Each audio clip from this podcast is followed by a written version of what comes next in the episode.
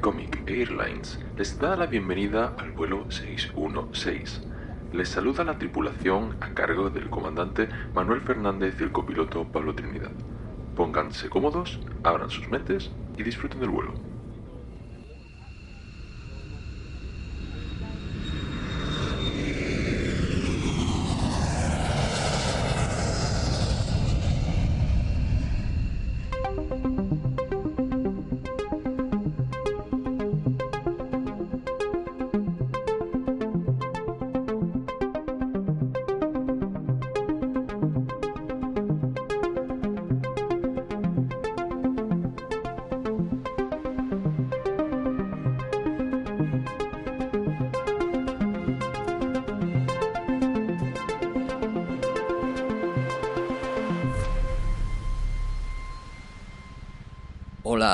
Bienvenidos, bienvenidas a otro vuelo 616 de Comic Airlines. Hoy con destino de nuevo a Gotham City. Y para eso, pues siempre eh, tenemos a nuestro comandante Manuel Fernández a los mandos. ¿Qué tal, Manuel? ¿Qué pasa, Pablo? Hemos aparcado aquí detrás de la comisaría. De... Nos ha dado Gordon permiso para que podamos aparcar ahí y, y estamos ya preparados para meterle mano a este Batman año 1.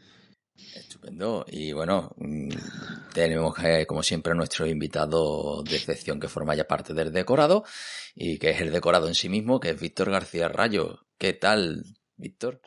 Buenos días. Nueve y media de la mañana de un sábado de julio. ha, roto, ha, roto la, ha roto la magia, tío. Si algún, si algún oyente dice que es muy tarde, que es muy temprano para escucharnos, bueno, pues aquí hay compromiso. Que no, excusa no tenemos nosotros. Víctor, con, con, esa actitud no te voy a pensaba pasarte ya de invitado a, a parte del staff, pero con esa actitud no. ¿eh? Yo digo que en el año uno estoy yo ahora, en mi año uno particular. Víctor, año uno. Totalmente, así estoy. Madre mía. Víctor el pegatina, que está pegado todavía en el colchón. Así. Pero es bonito porque el oyente va a poder ver en este, en este proceso cómo me voy despertando, cómo mi mente va, va avanzando conforme vayamos avanzando, seguirá sacando la papa de la boca que tiene ahora mismo y ya irá cogiendo más fluidez. Ay, claro, poco a poco. bien, bien. Eh, colacadito, café y aquí nos venimos arriba. En fin. Bueno, Manuel, antes de, meternos en, en, harina, alguna cosita así que, que comentar de los últimos tiempos, de los próximos tiempos. Bueno, bueno, bueno, bueno. Todavía, eh, digamos que nosotros hemos hecho un, una reunión interna, vamos a hacer un relanzamiento. Estamos, creo que estamos en un buen momento del programa. Eh, aprovechamos para agradecer a todos nuestros nuevos oyentes que más o menos desde el programa de Star Wars hemos venido recibiendo un aluvión de, escuchas por encima de nuestra media, que se ha mantenido, por tanto parece que es audiencia fiel. Primero agradeceroslo a todos eh, también se traduce en más seguidores en redes sociales, entonces hemos querido pues reunirnos internamente pues para poner en marcha nuevas iniciativas y ideas que tenemos en la cabeza, que entendáis, aprovechamos este momento ¿no? para decir que, que ni mucho menos estamos en nuestro cenit, sino que queremos aprovechar esto como un impulso para, para seguir creciendo de la mano de todos vosotros. Y bueno, dentro de eso, que ya se irán materializando cosas que tenemos en mente o iremos in, informando, eh, pues también hemos tenido una, una, baja, que es la baja de nuestra compañera Sandra, eh, que ha tenido una evolución personal y profesional, pues que ya le impide centrarse como, como debería en esto y nada, se ha, quedado estupendamente por ambas partes eh, y, tiene las puertas abiertas en el futuro si ya se reorganiza para volver cuando quiera.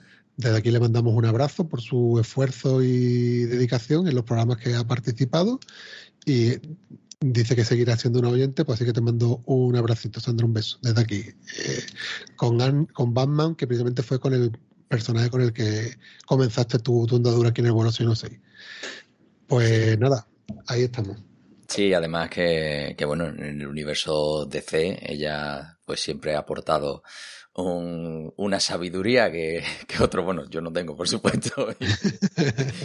Y, Manuel siempre está un poquito más. Y yo ya he ido enmendando, yo he hecho mis deberes. Hombre, cuando, cuando leamos Mr. Milagro habrá que llamarla, ¿no? Hombre, ella decimos que tiene esto, cuando quiera volver, lo tiene a puerta abierta y yo creo que Mr. Milagro, aunque fuera una colaboración puntual, debería de venir. O sea que eso queda ahí sobre la mesa. Eso es.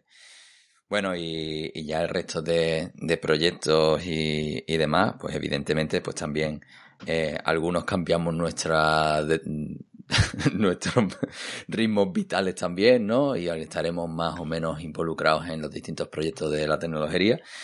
Y, bueno, a lo mejor pues escucháis a, a y Víctor haciendo sus pinitos, yo aparezco por ahí de vez en cuando, no sé, bueno, en formato un poco más Mm, fresco, eh, bueno, nuevos formatos, eh, mayor frecuencia, eso esperamos, siempre lo decimos, pero llevamos un año en el que no la frecuencia brilla por su ausencia, ¿no? Y, bueno, eh, ya iremos viendo qué es lo que va, qué es lo que va saliendo de esto. Esperemos que, sea interesante y, y, dé a la comunidad de vuelo 616 la, la droga que necesita, ¿no? Hombre, y, la idea original es no perder el punto de partida. O sea, este formato troncal es mantenerlo.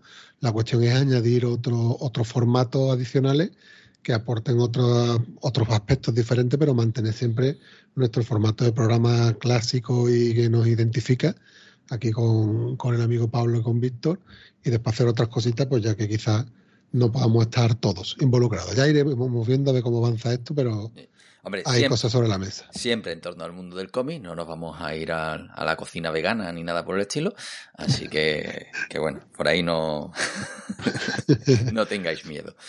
En fin, bueno, y eso en cuanto a los imprecisos planes, precisos por nuestra parte, imprecisos para el oyente, ¿no? Preferimos que se encuentren crear hype, ¿no? Eh, y bueno, mm, ya prácticamente pues lo que nos queda es meternos en un poco en harina, en el club de lectura, ¿no? Si os parece, y ponemos una cortinilla.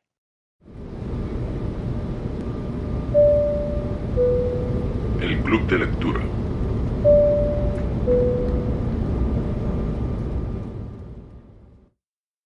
Bueno, pues ya estamos aquí, como siempre, con la obra que nos, que nos trae a este programa, que en este caso era Batman año 1.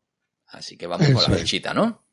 Venga, vamos con la ficha, la ficha técnica y damos también un poquito de contexto a la obra. A ver, eh, esta obra mm, se lanza dentro de la serie regular de Batman, que eso lo vamos a explicar ahora, entre los números 404 y 407, que esto corresponde a los meses de febrero a mayo de 1987. ¿vale? Eh, a, los, a, los, lápices, eh, como, como guionista, tenemos al amigo Frank Miller y tenemos al, al guion, perdón, al guion, al dibujo y el color a David Mazzucchelli. Ambos los conocemos ya en sí. 616 por sus trabajos eh, en Marvel, ¿no? Tanto eh, Daredevil Born Again como Miller en la, etapa de Daredevil y Electra, ¿no? Y su gran trabajo que hicieron, que hicieron allí. Ahora, ahora traeremos todo eso a colación porque, porque el contexto es interesante. Tenemos en el color a Richmond Lewis, eh, anécdota, anécdota. En, en, la edición que tengo yo de este cómic hay una, miren las secciones de las cartas que mandaban los lectores en los números originales, muy chulo. Y, y alguien daba la, la, enhorabuena a Richmond Lewis como si fuera un hombre. Y no, Richmond Lewis no es una, es una mujer. y se lo, decía, se lo decía el editor. Y de hecho decía, es una mujer. Y de hecho es la mujer de David Mazzucchelli. ¿eh? Un dato ahí interesante, que es el matrimonio el que hace el dibujo y el color. Oye, es frecuente esto aquí de, la, de las parejitas. Sí, no es la primera que nos, que nos encontramos, no, es la primera vez. Eh, si no recuerdo mal, mm, los, los, los Dodson, los Terry Dodson, eh, también los, los Alred, también cuando estuvimos hablando de, de, la platea, estoy dando un poquito de memoria, ¿eh? perdonadme si incurro en algún error. Y, y, no sé, también cuando hablamos de Renée de Liz, el tema de Wonder Woman, también había algo de eso. Si no, si no pareja, familia, quiero decir que muchas veces el dibujo y el color pues, van ahí un poquito de la, de la manita familiar, podemos decir, ¿no? Pero bueno. Qué endogámico, eh, por Dios. Eso es. Entonces, mm, como decía, esos números 404-407 en 1987 dentro de la serie regular. Eh, ¿Qué nos viene a contar el, el, Batman año 1? Pues precisamente el primer año de Batman. Como su nombre indica, ¿no? Aquí no hay mucha, no hay mucha sorpresa. Y, lo que nos hace es pues, una redefinición del nacimiento del mito del personaje de Batman y, no solo eso, ya entrando un poquito más en detalle, también tenemos un gran protagonismo de, James Gordon, del que será el, comisario en el futuro, pero aquí también le vemos en su llegada a Gotham y sus primeros, sus primeros pasos, ¿no? Eso como si no sea así, rápida. Eh, permitidme que os lo contextualice, porque ya sabéis que yo soy un poquito loco enfermizo de esto, y, a mí me parece que es bastante interesante. Eh, nos tenemos que remontar primero unos años atrás a, lo, a lo que sería eh, entre 1985 y 1986, con el gran evento de C que fue Crisis en Tierras Infinitas. Crisis en Tierras Infinitas, lo que venía, ya esto lo hemos comentado en algún programa, que no hemos tratado el cómic sí, lo que venía a hacer era arreglar un poco el barullo editorial de DC hasta esa fecha, porque tenían diferentes, allí le llaman tierras en DC, Tierra 1, Tierra 2, que son los diferentes universos de ese multiverso. Eh, tenemos diferentes versiones de diferentes personajes. Eh, y entonces, bueno, y dijeron, vamos a hacer este macroevento vamos a intentar ponerlo todo en orden, ¿no? En ese Crisis Tierra Infinita, pues lo que hace es fusionar todos los mundos en uno y quedarnos con un único, un único mundo y querían también aprovechar, por tanto, este evento para hacer un relanzamiento de las series, ¿vale? Por redefinir orígenes y empezar a, funcionar. Eh, también quiero decir que llegada a esta fecha, también de los años 80, ya se había inventado, por así decirlo, en DC el concepto de la serie limitada, ¿vale? Eh, hasta ahora también era muy habitual la serie abiertas que se iban cancelando, se lanzaban nuevas, pero ya se empezaron a crear las miniseries de, de seis numeritos, las maxiseries de 12 numeritos, mm, y ya empezó a rondar ese concepto de la novela gráfica, y etcétera, ¿no? Este es el contextito de donde venimos, ¿no? Entonces empezaron a hacer relanzamientos. Pues ahí viene el lanzamiento, por ejemplo, de Superman, El Hombre de Acero, que ya trajimos también el programa, que fue en el 86. Eh, el propio relanzamiento de la Liga de la Justicia con la serie del tomo de leyendas. Eh, y en Batman mm, no fue mm, directo el paso a, esta, este relanzamiento, porque de hecho tenemos aquí en el, 86 también una obra eh, previa a la que traemos hoy, que es Batman, el regreso del Caballero Oscuro, que es también una obra de Frank Miller, que aquí lo que nos viene a contar es el ocaso del personaje, ¿no? Entonces, mm, de todo ese contexto editorial y por otro lado del buen hacer que había tenido Miller tanto en DC con Batman contándonos el ocaso, como dicen, contando el Omega, pues pensaron que para contar el Alfa, pues también estaría bien contar con él cuando además él ya había hecho una labor similar en Marvel con el personaje de Daredevil y había tenido mucho éxito, porque también os recordamos que lo hemos tenido en este programa, también contó su Alfa con El Hombre Sin Miedo, el programa que le dedicamos a los orígenes de Daredevil, y contó un posible Omega con el Boregame, ¿no? O sea que digamos que, parece que estaba escrito que, esto tenía que ocurrir así. En el principio, a nivel editorial, pues se habló con Frank Miller para cuando se, parece ser cuando ya le dieron el, regreso al Caballero Oscuro, digamos que en el contrato ya venía que también relanzara el personaje, ¿no? O sea que le tocaba hacer ambas obras. Eh, lo que sí es verdad es que en obras como el Regreso al Caballero Oscuro él era autor total y parece ser que eso le, trajo algunos problemas de, velocidad y de ritmo. Y entonces, eh, ya para este año uno, pues prefirió volver a contar con Mazzucchelli, ¿no? Como ya contó en Marvel, y para él librarse de las labores artísticas. Y, y por lo que os contaba también del contexto del tema de las miniseries y las masiseries, en principio se pensó que esto podía haber sido una serie aparte, eh, como fue el regreso del Caballero Oscuro, para que Miller pues, se sintiera totalmente libre, ¿no? Pero eh, Dennis O'Neill, que no sé si hemos hablado alguna vez de él en el programa, no lo recuerdo, con, temas de, de, Green Lantern, que estaba aquí un poquito comandando la, de esto, le, insistió y le convenció de meterlo dentro de la escena regular. Y le dijo que no se preocupara, que no iba a suponer ningún cortapisa para él, porque acababa de ocurrir el evento de Tennessee y lo que estaba precisamente previsto es que la gente entendiera que esto no era una obra aparte, un otro universo, ¿no? sino que precisamente lo que se quería dar a entender es que esto era una obra dentro de la serie regular y que, y que este iba a ser a partir de ahora el origen del personaje, ¿de acuerdo? Entonces, es un poquito el contexto de donde, de donde venimos. Y ahora entraremos en detalle en la obra, ¿no? Pero aprovechando este, este momento que estamos aquí de documentación, eh, comentaros que también estaba ya previsto un, año 2 que, que, vendría a lanzarse en el 87, pero ya con otro equipo creativo. Eh, se puede considerar efectivamente la continuación de este año 1, pero precisamente hubo un, evento mm, eh, a continuación en el 94 que fue eh, Hora Cero, en el que el protagonista es Parallax. De, este, de esto hablamos brevemente en el programa que hicimos de la muerte de Green Lantern. Y, este año cero desacredita el año 2, aunque no desacredita el año 1. Por tanto, el año 2. ¿Cuánto tiempo pasa entre año 1 y año 2? Pues año 1 es 1987 y año 2 es 1987, pero a finales. O sea, uno entre ah, febrero y mayo y año 2 entre junio y septiembre. Entonces, se puede coger, ya digo, otro equipo creativo. Eh, y tuvo bastante vigencia hasta, como digo, el 94, cuando este evento año cero, el año 2, que es de nuevo otro, otro reboot, digamos, del, universo DC, el año 2 este se lo, se lo carga un poquito. Y con respecto al año 1, ¿hasta dónde tenemos vigencia? Pues tenemos vigencia hasta la etapa de los nuevos 52, que es la etapa que ya transcurre entre 2011 y 2016, que es la etapa que se provoca a raíz del evento Flashpoint, que ya eh, de nuevo hace un nuevo relanzamiento del universo DC y este Batman año 1 de, que traemos hoy se es sustituido por el nuevo origen de una obra que se llama Batman año 0 eh, que se lanzó en junio de 2013 y al guion está Scott, Snyder y James Tinion IV. ya estamos hablando de obras bastante más recientes, al, arte Greg Capulo, Rafael Alburquerque.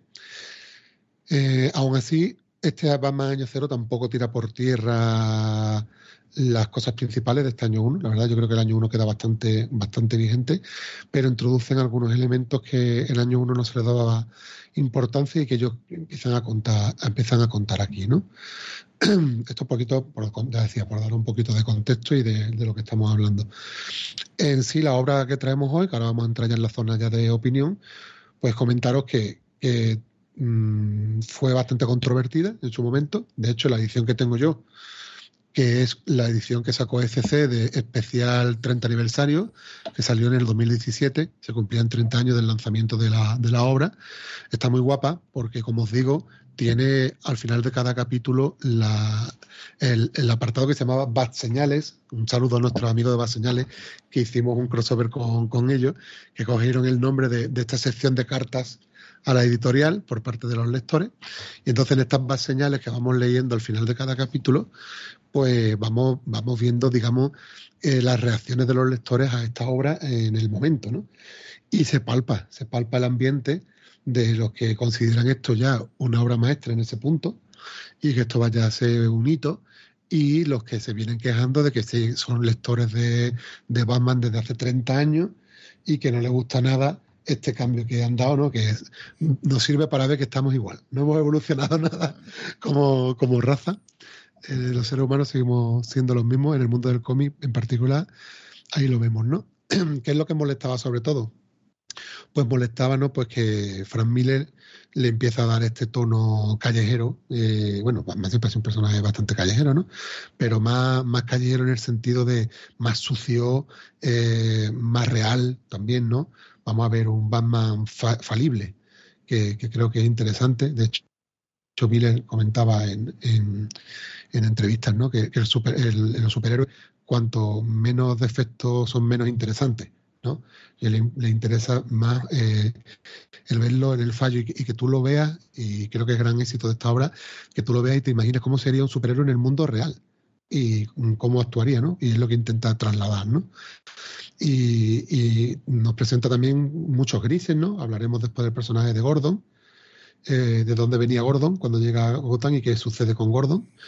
Y, incluso también aprovechan para hacer también una redefinición del origen de Catwoman, también partiendo de una base, de un punto bastante bastante callejero, vamos a decir, ¿no? en este punto del programa. Eh, y entonces ya digo, hubo mucho, mucha gente a favor, mucha gente en contra. Por terminar la parte de, de ficha técnica, y ya entra en, Esto, pues, en su momento, como digo, salió en la serie regular, por tanto, ¿cómo salió? Salió en formato comic book. Formato comic book con papel de muy baja calidad, papel tipo periódico, eh, pero claro, siendo lo importante que era, pues eh, no tardó mucho eh, DC en sacar ya su, su recopilatorio, ¿no? En diferentes versiones de bolsillo, tapa rústica, tapa dura. y a lo largo de los años, pues como se puede leer en la documentación, pues se fue contando siempre con la labor, sobre todo de Mazukeli, para que ayudara con los cambios de papel, los cambios de tinta, ¿no? las, reimpresiones, para que la, la, obra, a pesar de su nuevo formato, pues no perdiera su esencia, ¿no? Eso ocurrió así, excepto en el 2012, cuando se sacó la edición de lujo de tapadura, que Mazukeli eh, DC no contactaron con, él y Mazukeli hizo unas declaraciones bastante duras eh, en las que decía que no estaba contento con la calidad del resultado final y opinó que, abrimos comillas, cualquiera que haya pagado eh, por este libro debería devolverlo a DC y exigir reembolso. dijo que, este relanzamiento era tirar todo su trabajo a la basura, eh, porque no estaba pensado nunca para eh, hacer impreso en papel brillante eh, y, con archivos digitales desenfocados. Entonces, ahí vemos Mazukeli, que por cierto ya lo hablamos en Board Again, en, en estos años en los que estamos hablando, tan con unas horas tan potentes como acabamos de mencionar, Masukeli que se retiró. ¿eh? No volvió a tener nada casi de presencia, excepto un cómic que, yo ya tengo en nuestra lista de que me gustaría que lo trajéramos un día, que está fuera de Marvel y de DC y de los superheroicos, que es Asterios Polyp, que es guapísimo. Eh, y, pero que no se, ha prodigado, no se ha prodigado mucho en el cómic, ¿no? Entonces, pues sí que está fuera de la industria, pues todavía con menos pelos en la lengua, pues se quedó a gusto, ¿no? En el 2012, como, como os digo, ¿no?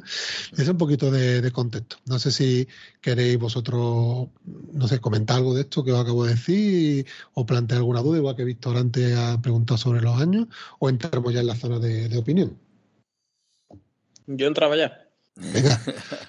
Pues como yo he hablado un rato, eh, venga, que empiece Pablo, por ejemplo, con su opinión de, la obra. Bueno, pues básicamente esto no deja de ser eso, un, setting, ¿no? un planteamiento, un punto de partida. Mm, para quien conozca o no, bueno, supongo que para quien conozca eh, le encontrará todas las grietas a, la propuesta, ¿no? Yo esta es prácticamente la primera vez, bueno, no es la primera vez que veo el origen de, de Batman, ¿no? Es más, ya me zampé la serie esa de Gotham entera. Precisamente la, el origen más identificable, que es la muerte de los padres en un callejón, en esta obra le dedica a Frank Miller tres viñetas. Eh, se pasa muy de soslayo, como de, esto ya lo sabéis, eh, vamos a contar otras cosas. Hombre, es que ya es como todas las pupitas de Spider-Man, ¿sabes? No sé qué se ha repetido más, ¿sabes? Entonces, bueno, yo creo que ahí tampoco hay que profundizar, sobre todo si no vas a cambiar la historia, ¿no? Y, y bueno, básicamente es un, planteamiento de, de, lo que es el, la, la vuelta de, de, Bruce Wayne, ¿no? Es básicamente el inicio de Batman, ¿no? Eh, aquí pues el, el, teniente Gordon, ¿no? De, lo pone encima del escenario desde sus orígenes, con sus eh, luces y sombras, y por supuesto una ciudad absolutamente eh, corrupta y, corroída desde los cimientos hasta, hasta todas las instancias de la policía, ¿no? Y, bueno, básicamente ese es el planteamiento. Luego, pues, pues bueno, mm, casi intenta plantear eso en una ciudad persiguiendo a Batman como, eh, como elemento nocivo, ¿no? Curiosamente y, una policía hace más esfuerzos por mantener el status quo que por, eh, que por remediarlo todo, ¿no? Y, eso es lo que, lo que pone encima de la mesa, ¿no? Eh, las cloacas de Gotham, eh, hace una mención ahí casi al, al final a lo que vendrá del Joker, ¿no? Digamos, una etapa pre-Joker. así que, que bueno, sí, de, no, hay ni, hecho, ni loco en prácticamente las calles, ¿no? En las cartas de la editorial eh, se van leyendo las cartas a medida que van saliendo los números, ¿no? En los primeros números la gente está como ansiosa esperando de la gente contaba con que en esta obra íbamos a tener una aparición del Joker, de, cómo iba a aparecer, ¿no? Y como tú ya has adelantado, no, no lo vemos, solo lo, lo nombran, lo nombran, ¿no? Sí. Para que quien lo lea, que no, esto no es spoiler, ¿no? Cuando dices algo que no ha salido, ¿Es spoiler o no? depende de los, los fines que tenga en la piel. A ver, ¿de, ¿de, qué año está ahora? Hemos dicho que del 70 y pico, no spoiler. Los spoilers tienen 5 años. Del 87. 17, tienen 5 años. Nada, no, no, pero estamos poniendo sobre la mesa los personajes que intervienen, ¿no? Y Pablo está diciendo que Joker no interviene solo en una mención. Ya está. Sí, sí, o por, ponerlo en etapa, ¿no? Sí. Y, bueno, es una obra, a, mí me, yo la esperaba más larga, ¿no? Al final es una obra que tiene un montón de extras, ¿no? pero desde el punto de vista de la historia, pues es relativamente corta. Se lee en cuatro, cuatro grapas. Cuatro grapas, se lee en, un ratito, ¿no? Y, y bueno, eh, eh, ¿Es la parte de opinión o de resumen? bueno, puedes ir dando tu opinión. Estamos aquí. No, bueno, al final, digamos, aporta poco nuevo en, en, cuanto a lo que ya sabemos. No es disruptivo, no es como a lo mejor cuando hablábamos de, eh, de Daredevil, ¿no? En el que cada una veía pues sus ingredientes y demás. No sé, a lo mejor sí tendré que hacer más ejercicio de ver obras de, de inicio. Pero bueno, es, eh, es lo esperado, ¿no? Digamos, una historia en la que va además dando muchos saltos, ¿no? yo creo, yo creo que el éxito de la obra, ya, ya meter ya un poquito mi opinión, es que es obra maestra en el sentido de que consigue que al final para ti sea lo esperado. Es decir, lo que no era esperado es que en el 87 se trataran a los personajes de, de esta obra superheroica de esta forma tan realista, tan cruda, que para ti ahora ya en el 2022 mm. no sea algo nuevo, pero en aquella época sí lo fue. Claro. Porque veníamos, acuérdate, del, pijameo. bueno, del pijameo, pero total, del Batman de la serie de Adam West, del pim pam pum de, de la televisión, en el que Batman era un personaje casi cómico.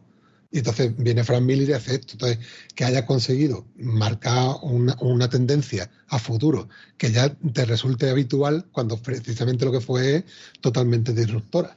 Claro, entonces eso, digo, seguramente pues no tengo ese punto de partida en el que vea el diferencial y, y, te digo, y por suerte, porque ese Batman de que llevaba un pijama tiraba, tiraba a, a ¿no? Eh, era lamentable, ¿no? Y, y bueno, mm, pues sí, no, a mí no me sorprende, ya después de todo lo que he visto y leído de, de Batman, ¿no? Con todo ese el, concepto del caballero oscuro, ¿no? De la ciudad oscura, de un, de, mucho gris, mucho plomo, ¿no? pues bueno, pues esa, esa visión. Si, si este es el origen, bien leído está, ¿no? claro. parte de la, de la cultura. Pero, pero bueno, esa es un poco la, la sensación que me llegó. tuvimos la oportunidad en ese programa de, en el que estuvo Sandra eh, de elegir la obra de entrada para Batman que podemos haber elegido esto y no la elegimos. Elegimos el largo Halloween, que realmente eh, a nivel de, cronología es posterior, ¿no? Sí. Pero que nos parecía mejor, un mejor acercamiento desde el punto de vista porque para Batman entendemos que era muy importante su galería de villanos, igual que ocurre con, con Spider-Man, ¿no? Entonces nos parecía que era una buena obra para empezar a hablar de personajes más el largo Halloween que esta. Eh, curiosamente, ¿no? Pero yo creo que son ambas necesarias, ¿no? Para entender el mito y... Sí. Hombre, el, largo Halloween como historia autocontenida, que, incluso si no conocías al personaje, pues, eh, pues estaba muy bien, muy bien tirada, ¿no? Está, pues, bueno, al final son muchos ingredientes, como todas estas obras que, eh, que no llegas a apreciar bien hasta que no lees más, ¿no? Es como, bueno, el, el, otro día estaba leyendo un, eh, una, un, un what if de, de Spider-Man, ¿no? Que me dejó mi amigo Carlos Müller. Y yo se me olvida además el título, ¿no? Y empiezas a leerlo y dices, ah, coño, si es que esto es este evento, es que esto es esto, ¿no? Mm, y empiezas a trazar, ¿no? Y que ¿Qué, si ¿qué es? ¿Spider-Man toda una vida? Sí, ese. Claro, en el que se hace viejo, ¿no? Eh, pues bueno, mm, ya, y, y, veo que hay cosas que se me escapan, ¿no? En este caso, seguramente, pues haya detalles, personajes que pasan desapercibidos en una primera lectura y que luego pues, pues irán sumando, ¿no? Y cuando a lo mejor ves comportamientos más adelante en otra serie, pues eh, si tiras del, de esta obra, pues entenderás esos comportamientos, ¿no? Pero es compleja, es fácil de leer, es lo esperable, pero a su vez es compleja en detalles, ¿no? Tienen muchas, eh, muchas cosas que, que además se ven que están puestas ahí para que evolucionen, ¿no? Mm. Pues sí, ah, vamos a dar paso a, Víctor para que siga aportando aquí al debate. Después yo mm, voy comentando algunas cositas de lo que ha dicho Pablo. Yo he tenido un problema con año 1 y es que no lo he enfrentado en un momento en el que yo debiese leer un año 1. Entonces, al final yo he leído cogidas de Batman, porque aparte de, que he leído mucho Batman eh, en continuidad, he leído cogidas tipo A Luz de Gas, que está ambientado en otro momento de la historia, El último caballero de la Tierra, que es una movida súper larga, eh, Nightwalker, que es como, es como más joven, sería antes que el año 1. He leído, yo sé, hace poco leí Batman Ego, he leído cosas extrañas de Batman, por así decirlo. Entonces ahora meterme en una continuidad tan canónica, como que me daba pereza. Yo digo, espera, tú ahora otra vez el Callejón, eh, Alfred, eh, me enfado porque mataron a mis padres, eh, veo llegar, aparecer por la ventana un murciélago y otra vez, digo, no, no apetece. Pero. Bueno, lo del murciélago entrando por la ventana otra vez, este fue la primera vez que entraba un murciélago por la ventana. Claro, eso, eso es lo que te estoy diciendo. Que el problema, o sea, cuando has dicho lo de 1987, digo, vale, el problema es mío, que yo he leído esto eh, muy tarde. Entonces, claro, yo, yo no, no tenía opciones, muy pocas opciones de, de sorprenderme. Pero a la hora de leerlo, como también es verdad que es una obra muy ligera, pues. Y, yo tengo la edición, la de los Pockets que sale, ¿os acordáis? Sí. Entonces, a mí se me ha hecho facilita y, amena. Pero claro, si el oyente tal eh, tiene cierto bagaje, yo creo que se puede quedar un poco frío. Porque no hay nada nuevo, ni nada. yo no he visto nada tan especialmente reseñable. En verdad que lo de Selina me llama la atención que mm, bueno, lo de Bárbara Gordon. Coméntalo, coméntalo porque, porque fue muy criticado precisamente en las cartas del lector, fue de las cosas más criticadas. En esta obra Selina es prostituta. Es una prostituta.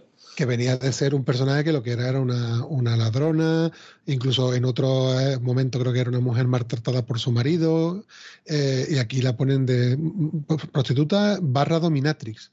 Sí. Eh, Entonces yo las primeras páginas que Bruce Wayne regresa al aeropuerto, eh, Gordon va por primera vez a la comisaría, yo era un poco, venga, va, va, va, vamos, vamos. Yo quería, vamos a llegar ya a algo, porque esta presentación a mí me resulta redundante. Luego está las tres páginas que ese no debería cobrar en cada cómic de Batman, que son las del callejón, que, que aparecen, aparecen en todos los, los cómics. Y bueno, pues esa es un poquito mi opinión sin spoiler, que creo que hay que tener cuidado en qué momento y con qué actitud afrontas esta obra que realmente si tienes un bagaje grande, no te hace falta leerla, porque nosotros hemos leído Largo Halloween, hemos leído otras cosas, no he leído el año 1 y conozco perfectamente el origen de Batman. Entonces, si, estás en ese punto, es verdad que posiblemente te deje un poco frío. Ahora, si quieres entrar al personaje, a mí se me ocurre, no se me ocurre una mejor. O sea, a lo mejor Largo Halloween, por lo que hablamos, por los villanos, ¿no? Pero como personaje, como presentación de tres personajes que son Gotham, que es un personaje súper importante, Jane Gordon y Batman, complicado una presentación mejor que esta.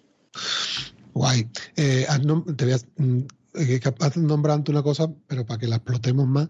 El tema de Bárbara Gordon, ¿qué es lo que querías comentar de Bárbara? Que tiene un peso importante como la, esposa de Jane Gordon. Pero no es Bárbara Gordon la que se conocía hasta el momento, que eso también fue una queja de los lectores.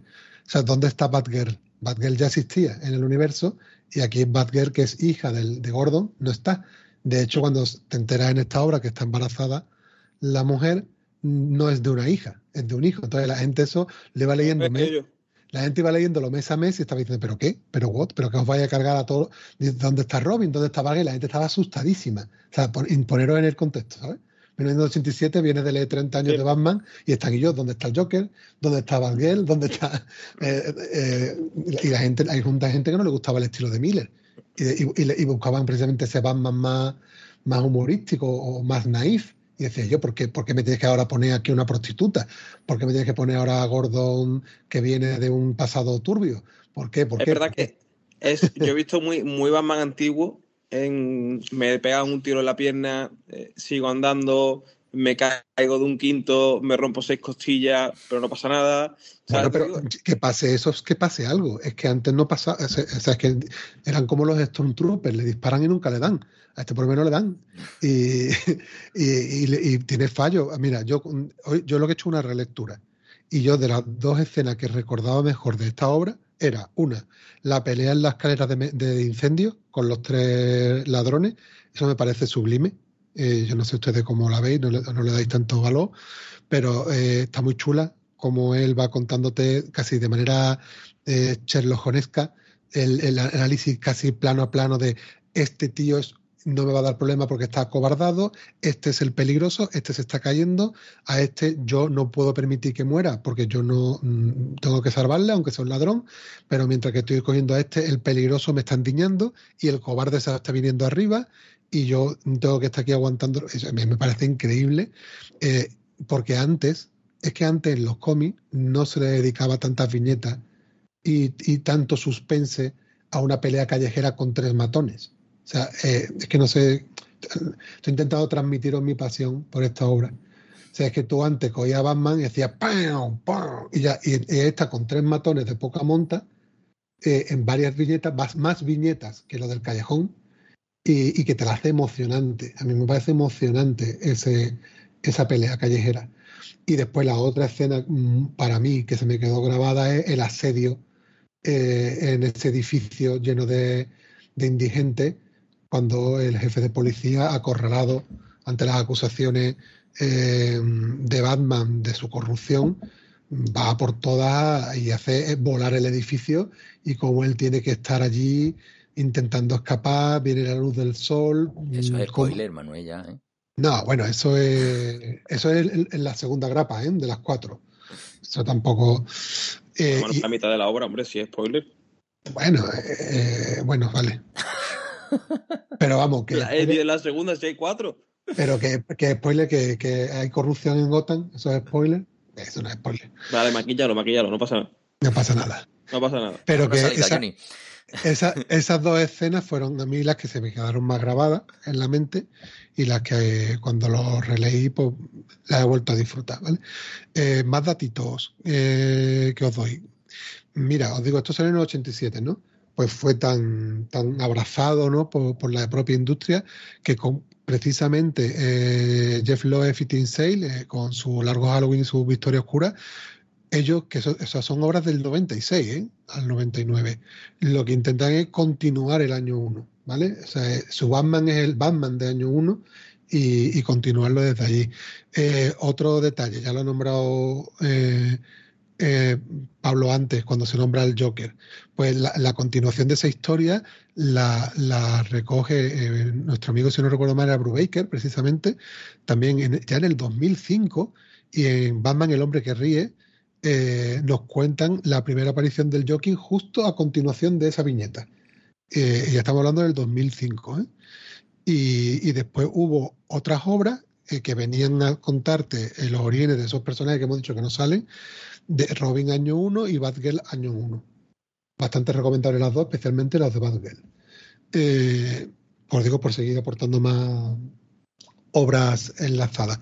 Y y, no, efectivamente, a temor de los lectores de estas grapas, eh, no se habían cargado a Bárbara. Bárbara estaba fuera, eh, no era, no era el, hijo que iban a hacer en esta obra, no era el primero.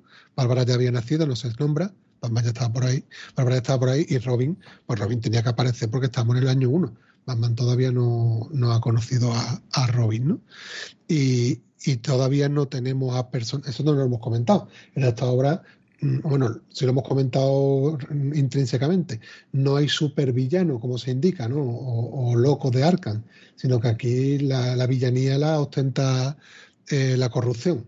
Mm, también detalle no analiza que también se ha explotado en muchas obras posteriores que se le culpa a Batman de que Batman es el, el que dispara que aparezcan personajes villanescos estrambóticos, como diciendo Mm, que aparezca un tío disfrazado para defender la justicia es lo que hace que aparezca un tío disfrazado para crear eh, el mal, ¿no? Y se ha hablado siempre mucho también de esa de ese análisis filosófico, ¿no? Digamos de que Batman es uno más de los de los locos de, de Gotham, ¿no? Yo digo por ahí, trufando un poquito el debate de, datos. Eh, mi perro está ladrando, ¿vale? Está por ahí escuchándose. que, bueno, yo sobre opinión creo que ha quedado clara. A mí me gusta mucho, ¿vale? Yo sí soy capaz de, además soy un enfermo, y sí soy capaz de contextualizarme, de coger mi cerebro y decir, viajar al pasado, 1987, de dónde venimos, ya he contado la historia que tengo montado con mi hoja de cálculo, y con ese contexto que he dicho, de dónde veníamos y dónde íbamos, y que, que por cierto, que no os recomiendo que haga esto a nadie, ¿no? Ya la mejor manera de acercarse al cómic es yendo a tu librería y coger el cómic que mejor te entre por los ojos. El ejercicio después de tirar para adelante o para atrás lo tienes que hacer tú en base a tus intereses. No hay que volverse loco con estas cosas. Pero yo ya que si disfruto de eso, pues yo me ubico y sí le doy muchísimo valor, ¿no?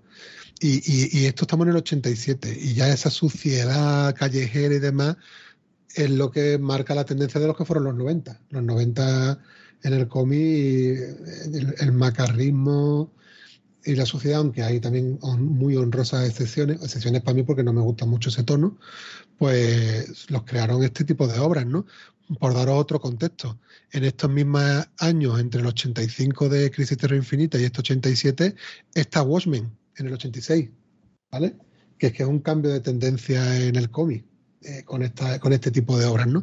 Entonces por eso hay que colocarlas en ese, en mi opinión, eh, pedestal, porque aunque en vosotros pueda que haya causado una sensación diferente, porque ya estamos en otro momento, pero fueron las obras que marcaron un cambio y un giro total de, de volante en lo que era el mundo del cómic, ¿vale? Entonces es una obra cumbre, en mi opinión. A mí me gustaría decir una cosa, y es que nuestro amigo aquí, Manuel, eh, silencia en, en, Twitter todas las palabras que vayan en relación a alguna serie, alguna película y tal. No ve los trailers porque no le gustan los spoilers. Si tú le dices que a la peli de Thor sale Thor, te dice que es un spoiler, pero ha contado que Bárbara es la mujer y que el niño no es. Que hay corrupción, que no sale el Joker, que son no sé qué, tal. Y, ha desgranado en la zona con spoiler medio cómic entero. Lo digo porque yo ahora, qué digo yo en la zona con spoiler. Hombre, no. Y después a ti se te dice, y yo he visto Thor y sale Thor. Y dice, y vaya spoiler, me ha jodido la peli.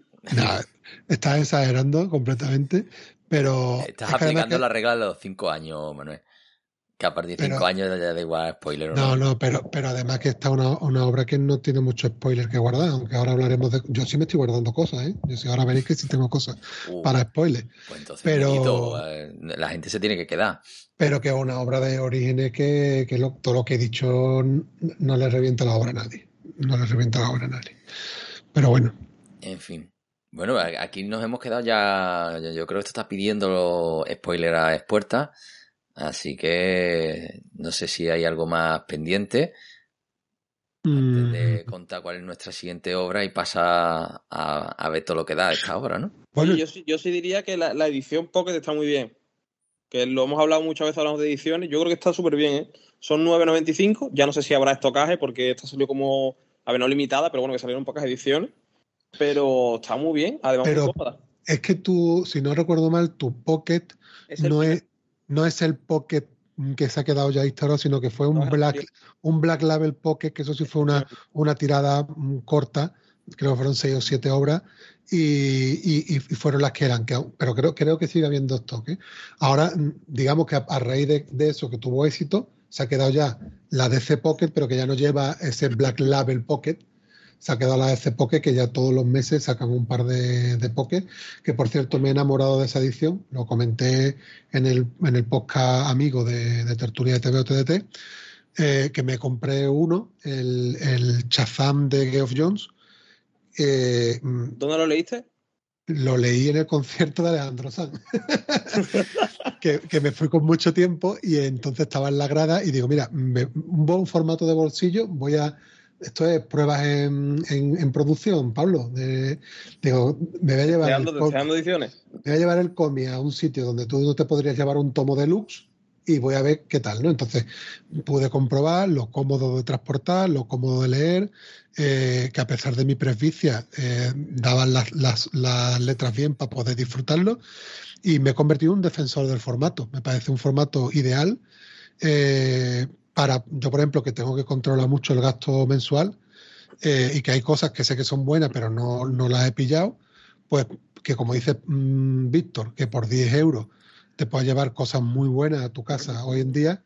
Y además quiero mm, alabar la labor de, DC, de ECC en este caso, eh, sacando un formato económico de bolsillo, pero que su objetivo es recuperar las obras más aclamadas, importantes de la editorial, no como está haciendo Panini. Panini los formatos económicos pues son o, los que coinciden en tamaño y formato con los de Poké, que son los que llaman los Young Adult, que son obras para juvenil, que no tienen ni muchísimo menos el peso que estamos hablando, que aquí viene lo mejor de DC, y después los Marvel Premier, que lo que han hecho es adelantar la publicación en tomo rústico de algunas novedades, pero que no tiene ese target de decir voy a coger lo mejor de Marvel y lo voy a poner en un formato económico. Precisamente se da la paradoja que he comentado yo en Twitter de que el supuesto formato económico de Panini hoy en día es el Marvel Must Have, que es el que sí te intenta recuperar las cosas buenas buenas, pero que la paradoja es que ese Marvel Must Have está editando los mismos tomos que se sacaban antes en Marvel Deluxe. Y lo que antes era Deluxe ahora no puede ser lo económico. Eh, ahí se está incurriendo en un problema y creo que en este sentido FC, en este caso, lo está haciendo muy bien y quien quiera leer cosas de DC muy buenas a un precio barato, tiene este, tiene este formato. Y a mí me pasa un poco, no, no exactamente igual que a ti. A mí me pasa que había una obra como el año 1 que a mí no me llama la atención porque mm, sabía de qué palo iba y al final, pues si puedes comprar una edición de 10 euros, pues mucho más llevadera que la otra que seguro que es más cara. Entonces, si al final te falta algo sin continuidad o algo que tienes dudas o tal, pues esta edición es mucho más... Y hay, y hay otra, no sé, supongo que esta gente lo pensarán todo, y si no lo han, no lo han pensado, pero es un beneficio de rebote, que como ahora mismo estamos en un momento editorialmente y de negocio hablando tan importante para el manga, como está haciendo este momento, que es el que está salvando muchas tiendas especializadas y creando muchos lectores, el lector del manga se acerca muy fácil a un pocket, porque está acostumbrado ya a un formato pequeñito, eh, manejable, el que no quiere comprar Pocket es el lector de cómic que está acostumbrado al tamaño comic book o incluso a los, a los más ampliados de versiones deluxe y no está acostumbrado a coger algo manejable como un manga y le cuesta más. Pero si queremos atraer al cómic superheroico a los lectores de manga, que ahora mismo son los que están, es el punto de entrada, pues es también un, plus. Oye, Manuel, te acabas de poner votando, ¿eh? ¿Votando qué? Votando ahí al pie para decir cuál es la próxima obra, tío. Ah, ostras. pues sí, pues sí, pues sí, es verdad. Venga, pues vamos a decirlo. Eh, nuestro próximo programa va a ser de nuevo un programa dedicado al manga, que por cierto, una de las ideas para futuro es darle más presencia. Ahora mismo está dentro de ese saco de otros que entra independiente americano, europeo y manga, pues creo que manga tiene que tener más peso para estar en consonancia con lo que nos está diciendo el mercado. Eh, pero dicho eso, vamos a hacer nuestro formato de manga, que, creo que son unos programas que nos han quedado muy, muy, muy resultones, que tiene nuestra clásica, nuestro clásico club de lectura y después una mesa redonda para comentar un poquito lecturas manga necesarias antes porque no hacemos programas más habituales de manga. Si lo empezamos a hacer ya de corrido, pues ya eso tendrá menos sentido. Pero para poder contar todo lo que hemos leído de manga en esta fecha y volveremos a contar con la, aparición estelar de, una magnífica colaboradora que hace que brille nuestro programa muchísimo, como es Mónica Rex, mm, redactora especialista en manga de, Zona Negativa, eh, que ya la, si habéis escuchado los programas anteriores y si no escucharlo, ya veréis que es gloria bendita eh, lo, que, lo que aporta. Y, cuál es la obra que ha decidido Mónica, porque Mónica es la que marca el, ritmo en estos programas, que sea la, obra troncal para el programa. Pues un, manga que se llama El Incidente Darwin, que, lo ha publicado Distrito Manga y su primer mm, tomo eh, se ha publicado hace, hace un mes, eh, a primeros de junio. Estamos grabando este programa a primeros de, julio de 2022. ¿Sabes qué me pasó a mí? A mí cuando, cuando recomendé rastro de sangre, Sí. Lo cogí y dije, no me puede llamar menos la atención. O sea, cero. Lo vi y dije, madre mía, ¿esto qué es? Y ahora me ha pasado un poco lo mismo con el siguiente Darwin, pero tengo una confianza ciega, ¿eh? O sea, voy con todo, ¿eh? Fíjate cómo nos la hubo en el anterior de que cuando dijimos que nos había gustado eh, ¿cuál era la? Llevábamos dos, ¿no? Llevábamos eh, Guardianes, que no llama Guardianes de la Noche y Rastro de Sangre. Y, Rastro de Sangre, ¿no? Y, y, cuando dijimos que Kimetsu no nos había gustado, dije ella, es lo que esperaba, no soy el público objetivo, o sea, ella lo tenía bastante claro. Entonces, sé, igual que tú, que si ha elegido esta obra, además sé que ella yo hablé con ella hace unos días y me dice, me tengo que terminar esta obra, que es de las importantes que se han publicado últimamente, pero me la quiero leer yo para confirmarte que es la que os voy a decir que leáis. Y allí ella me dice, sí, es esta. Por tanto, mm, lleva, lleva el sello. O por lo menos, eh, si no lo lleva, su plan maquiavélico para quedarse con nosotros está claro. Veremos pues si queremos repetir o no. Incidente Darwin, ¿eh? para quien quiera ir haciendo los deberes. Que por cierto, hemos dicho que vamos a grabar dentro de un mes. ¿vale? Hemos hecho un compromiso bastante más firme y esperemos entonces que dentro de un mes, cuando escuchéis esto, tengáis ya publicado el, programa. Magnífico, con ganas de meterle mano a este mundo siempre sorprendente del manga y sobre todo si viene Mónica, pues eso ya es fiesta total. En fin, bueno, pues con esto vamos a pasar a la zona con spoilers. Quien quiera irse ya sabe que puede encontrarnos como siempre por correo electrónico en vuelo 616 arroba tecnologería.com por supuesto en Twitter, que son ahí el comandante está súper activo, que es arroba vuelo 616 y, y, bueno, todos los episodios en tecnologería.com, en iVoox, YouTube, eh, aunque los caretos no, no los vais a ver en YouTube, vais a ver una, una imagen estática y Spotify creo que estamos ya también, eh, en fin, si veis que hay algún reproductor donde no estemos, nos avisáis y nos metemos de cabeza. En fin, pues nos vamos a la zona con spoilers después de escuchar la advertencia de la voz sexy.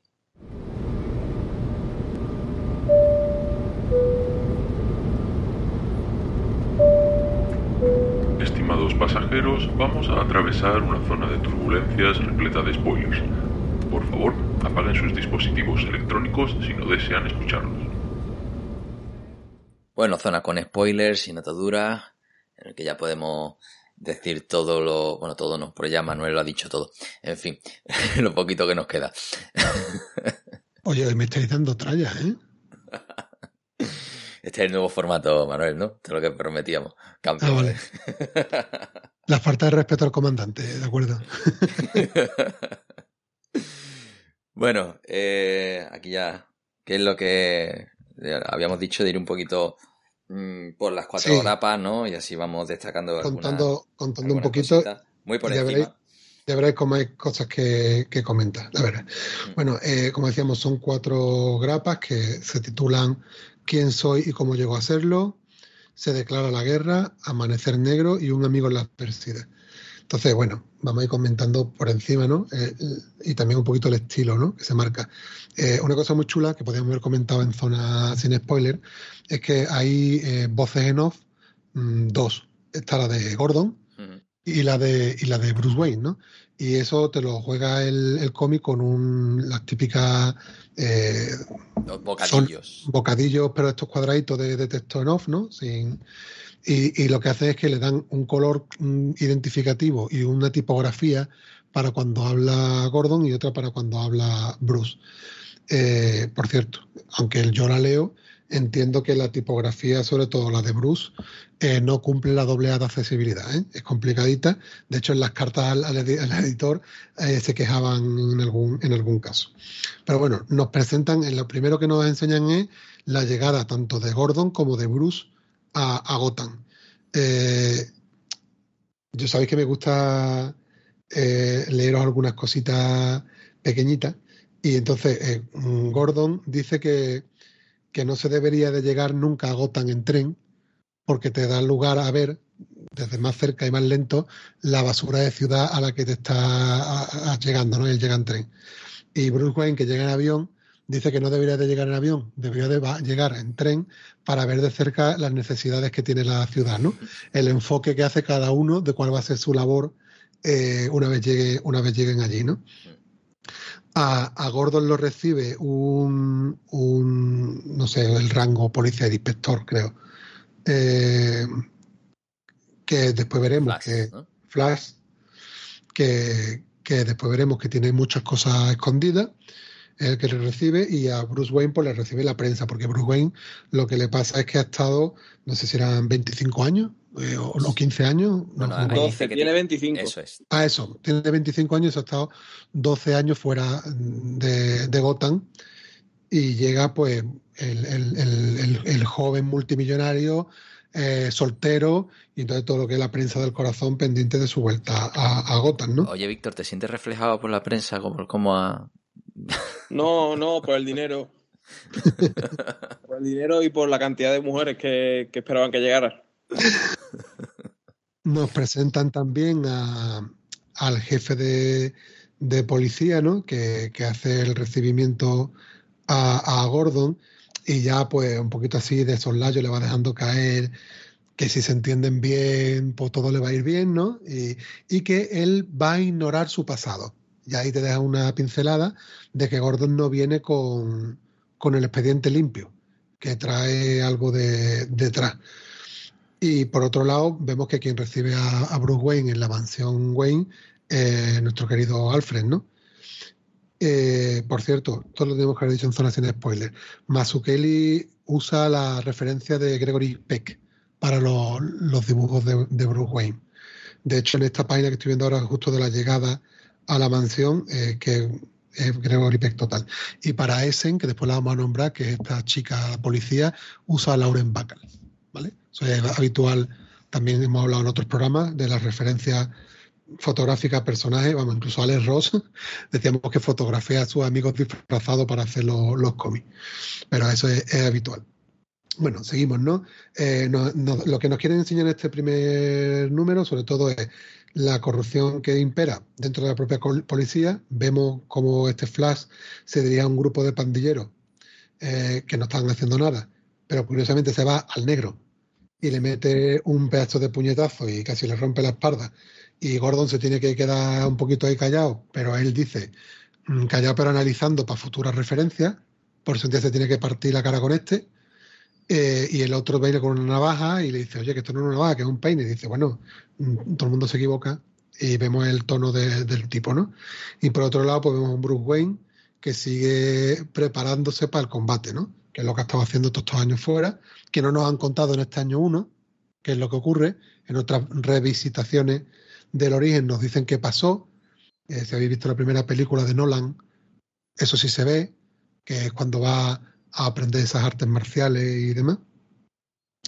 Y nada, ¿no? Pues seguimos avanzando un poquito por ahí y vemos cómo plantea Bruce Wayne sus primeros pinitos, ¿no? Digamos que hace la, FCT de práctica de Batman y lo que hace es decir, bueno, yo tengo que salir pero para que no me conozcan. Dice, bueno, ¿y cómo puedo hacer yo?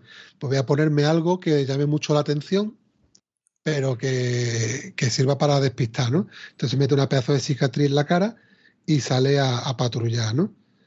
Y por otro lado vemos que, como han ido pasando las semanas y, se le está viendo ya también un poquito el cartón a cómo es Gordon, que es bastante más íntegro que lo que hay allí, a pesar del pasado que pueda tener, pues este Flash se acuerda con el jefe de policía y con los colegas y darle una paliza, pero bien gorda, combate de béisbol que lo revientan.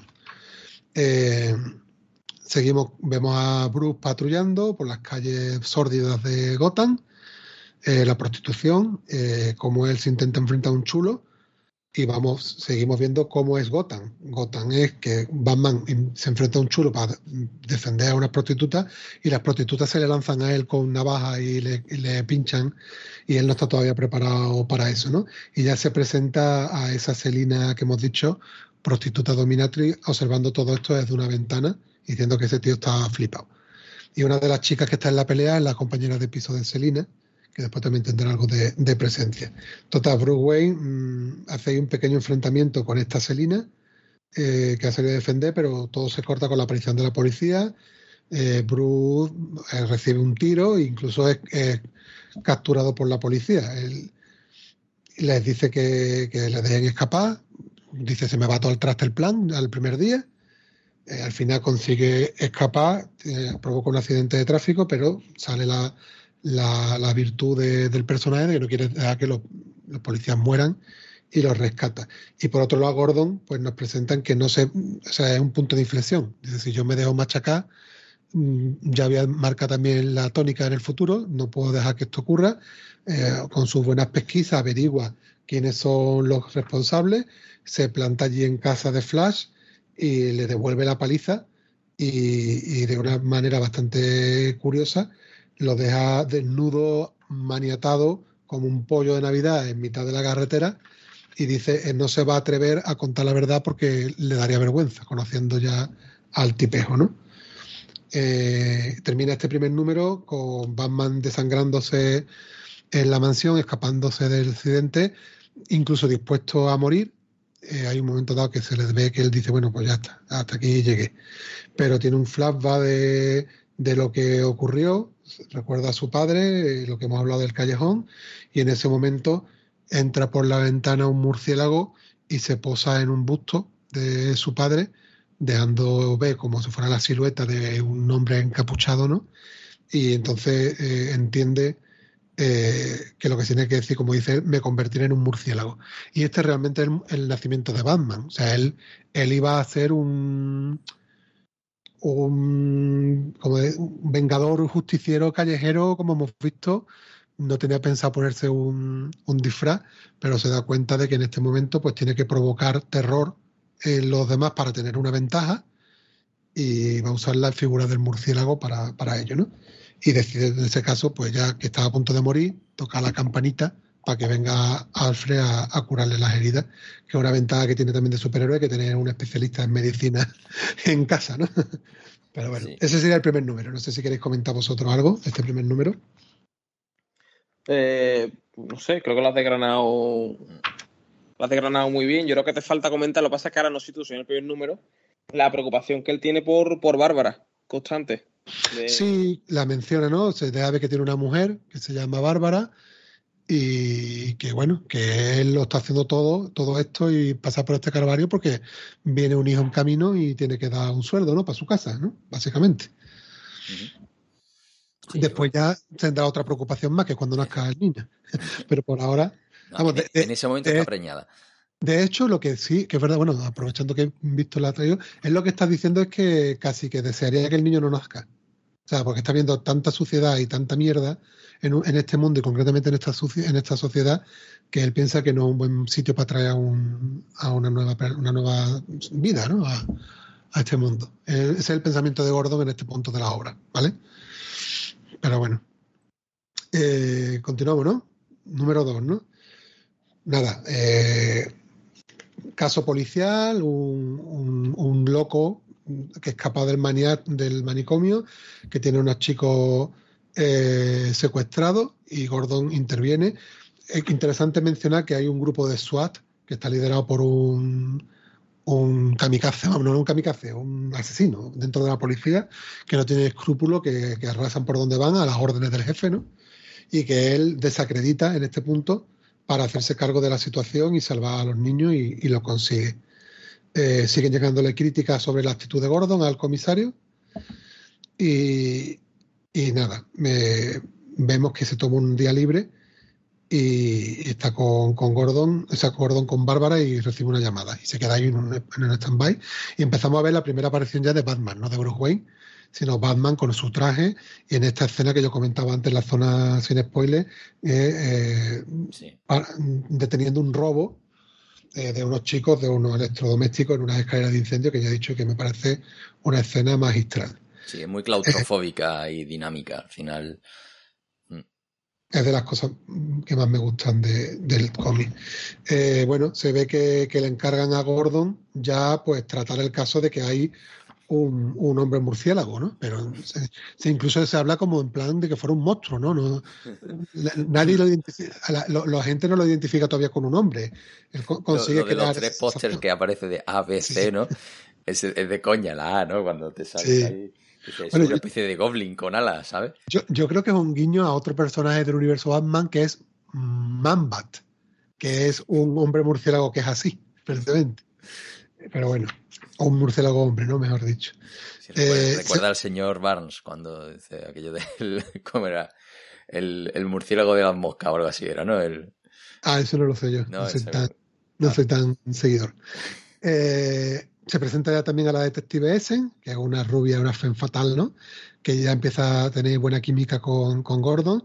Seguimos viendo las operaciones de, Batman y hace otra escena también muy recordada de este cómic, que es eh, un banquete que se está dando entre los más granados de la corrupción en Gotham. El jefe de policía, los políticos, todos están teniendo un banquete y, precisamente el jefe de policía en este momento lo que está es incluso defendiendo delante de él, yo quizá por su interés, porque no es capaz de, hacer, de detenerlo, de que Batman quizá no le viene tan mal, porque en realidad está vendiendo una buena imagen a, la población, porque la gente se siente más segura, que van a poder seguir haciendo sus tejemanejes, pero Batman está muy guapo en esta escena eh, cómo vemos que cómo él prepara la escena, digamos, ¿no? Que él dice, bueno, pues este es mi punto de entrada, voy a entrar por esta ventana, voy a colocar un foco para deslumbrar a mi entrada y crear ese aspecto de murciélago rompiendo la ventana, voy a tirar humo, voy a hacer una puesta en escena, ¿no? Apagando eh, el fuego, ¿no? Que está, hay dos viñetas aquí que son mm, historias del cómic, que son cuando él entra, que está todo el mundo sorprendido, solo ven una silueta y él dice, han devorado la riqueza de Gotham, su espíritu, el banquete llega a su fin. Desde este momento nadie está a salvo. O sea, dos viñetas son historias.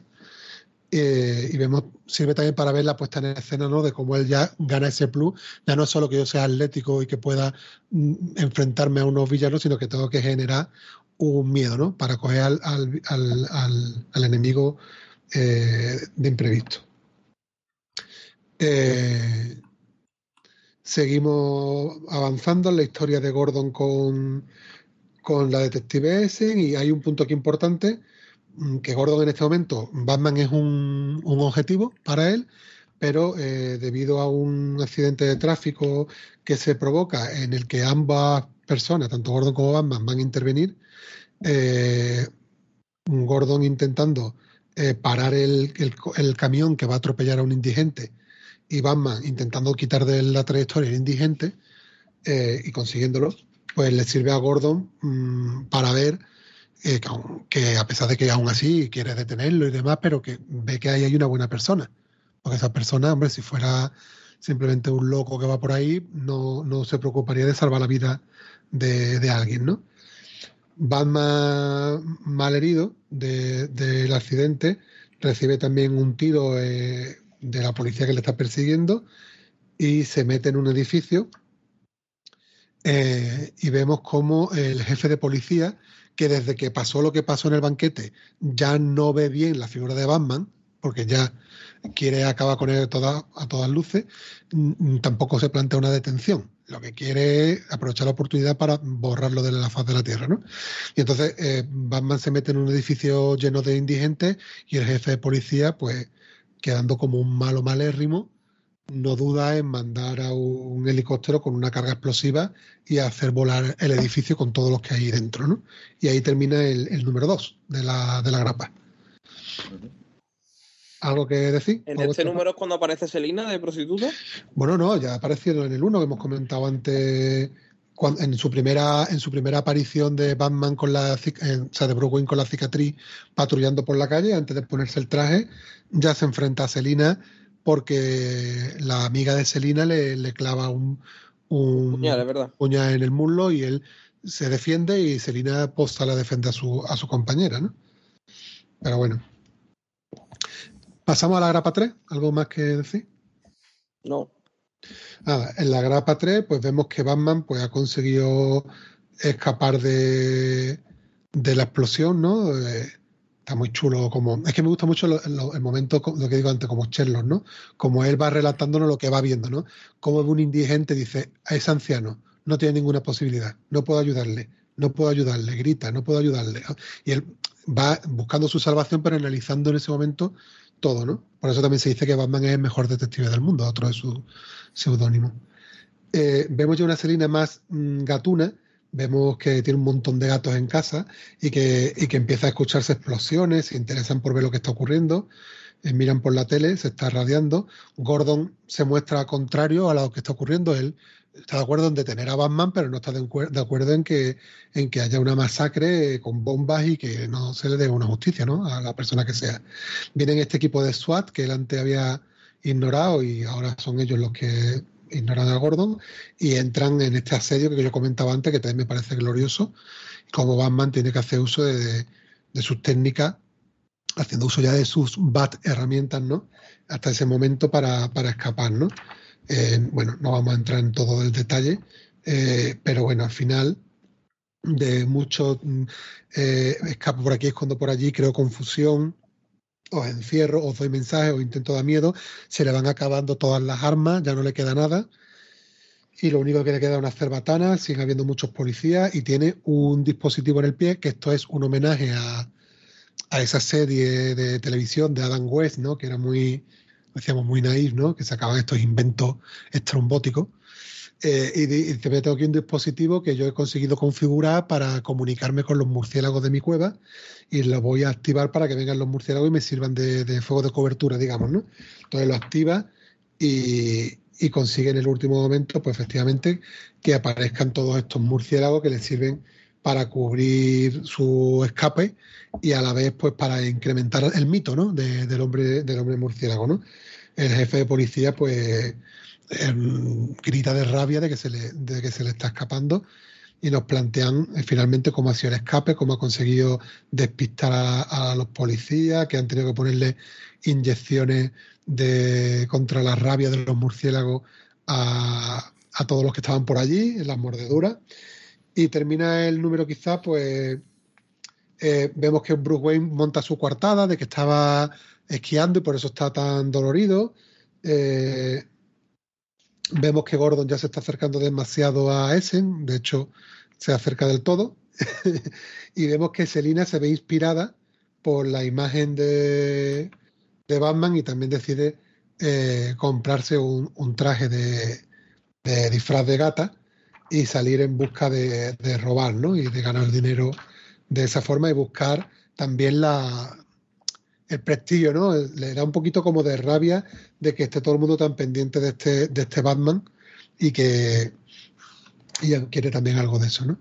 Y termina eh, el, número pues con un Jim Gordon bastante eh, traumatizado, digamos, porque ha sucumbido al deseo y su mujer está a punto de dar a luz y se arrepiente mucho de lo, de lo que ha ocurrido incluso nos dejan ver, no sé ustedes cómo interpretáis, el sentado al borde de la cama con un revólver en la mano, que no sé si, si interpretáis que incluso estaría dispuesto ahí de pegarse un tiro, o yo qué sé, ¿no? Pero bueno, vemos que desde que ha llegado Gordon allí, no, no impera el, el, optimismo, ¿no? Todo es bastante oscuro y la situación está bastante chunga, ¿no? Digo por plantear que incluso Batman puede hacer también una inspiración para él, ¿no? En el último número.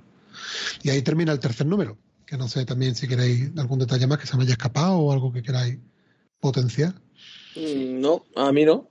Aquí es cuando realmente pone a, Gordon como un personaje más, más gris, ¿no? Digamos, con, una doble moral casi, ¿no?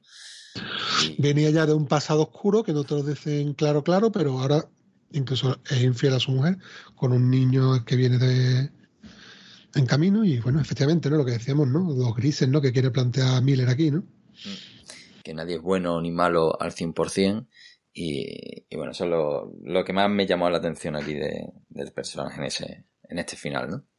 Vale. Bueno, pues empezamos con el número 4. Hay un, un quiero y no puedo, ¿no? De, oye, esto tenemos que cortarlo con la detective Essen, pero acaba recayendo, no puede evitarlo.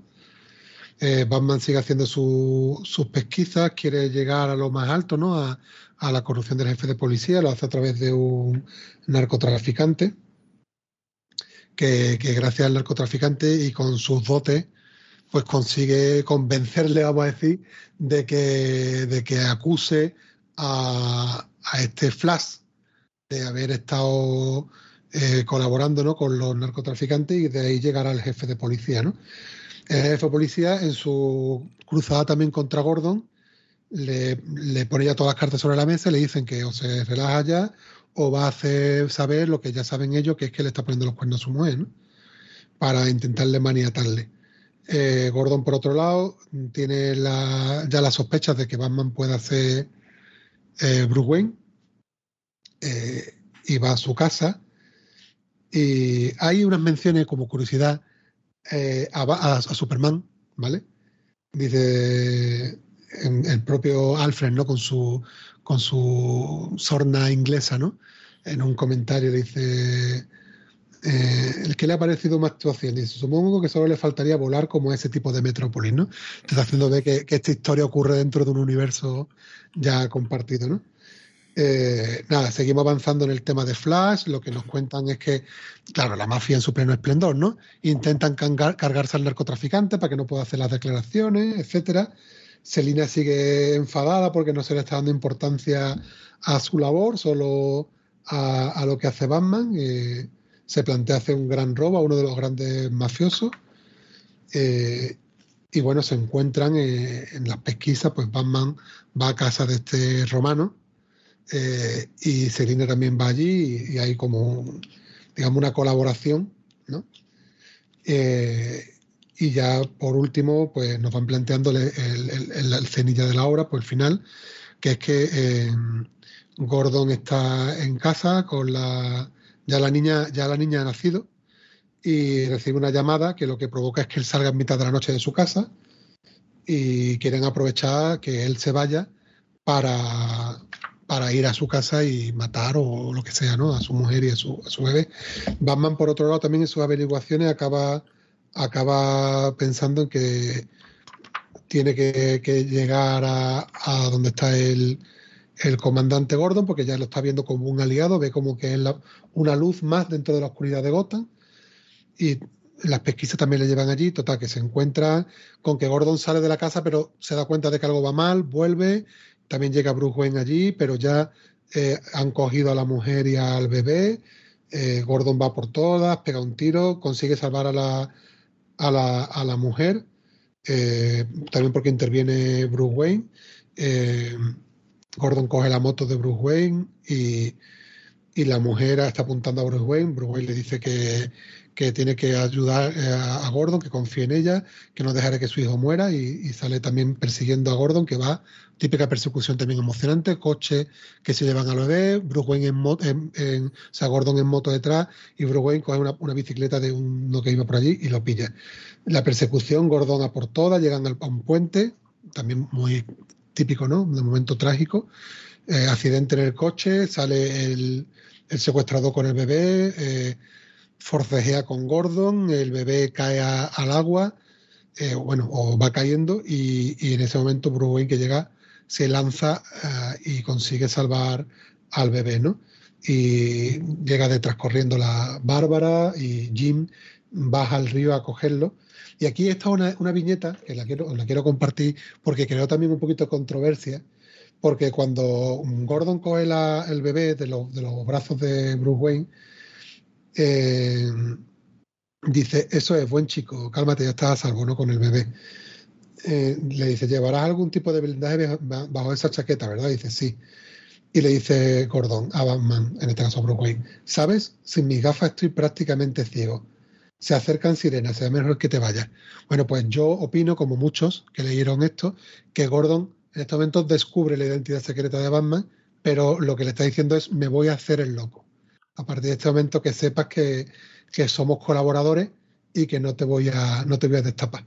No sé ustedes si llegaste a ese detalle O, no, ¿no? es que algo, que siempre, siempre he sospechado. O sea, siempre me ha parecido eh, que estaría guay que en algún cómic se desvelase de esa forma.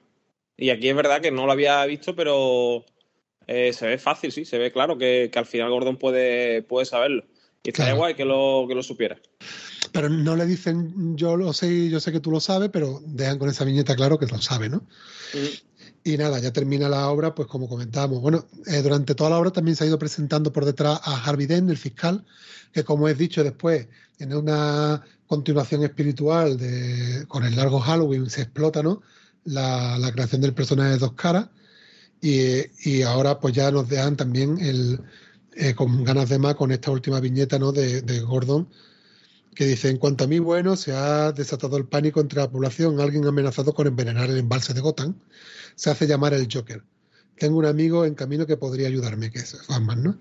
Llegará en cualquier momento. Y ya la típica escena también de Gordon en la azotea, todavía no está con la base señal, pero con la azotea esperando a Batman, ¿no? Para coordinarse y ya dar lugar a ese gran mito, ¿no? Que, todo, que todos conocemos, que hemos dicho que esa escena se continúa con El hombre que ríe, que es donde te cuentan esa historia del Joker con el tema del envenenamiento del depósito de agua. Y ahí termina la, la obra, ¿vale?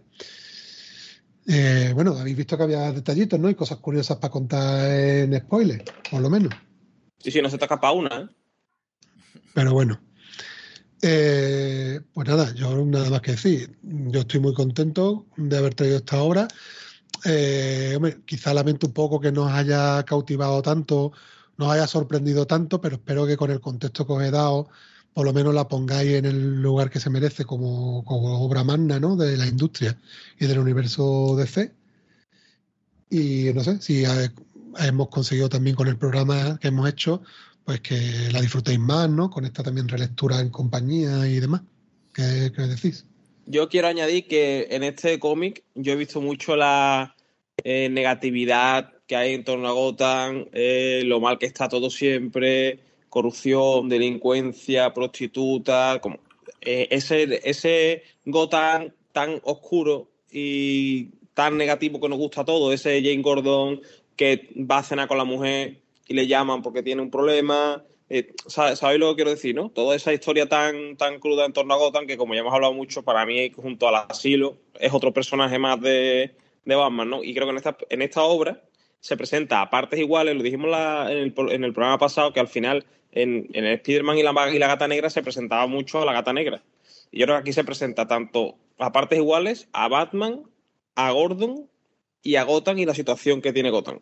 Hmm, sí, y además no es esa trayectoria decadente del propio Gordon que no sabíamos si iba a terminar con un tiro en la 100, pero que al final eh, eh, Batman le da esperanza a él, él le da esperanza a Batman y forman ese binomio que por eso tiene tanta importancia Gordon en esta obra, porque aunque se llama Batman, pues los autores yo creo que lo que quieren expresar, como dice Víctor, es que la historia de Batman, Batman como título, es la historia de Gotham, Gordon y, Bruce Wayne, Batman en este caso.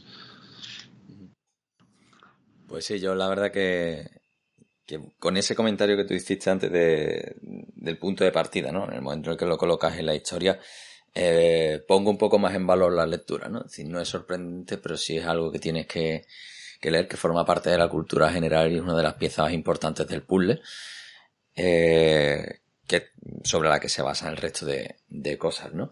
Así que, que, bueno, es un must read, ¿no?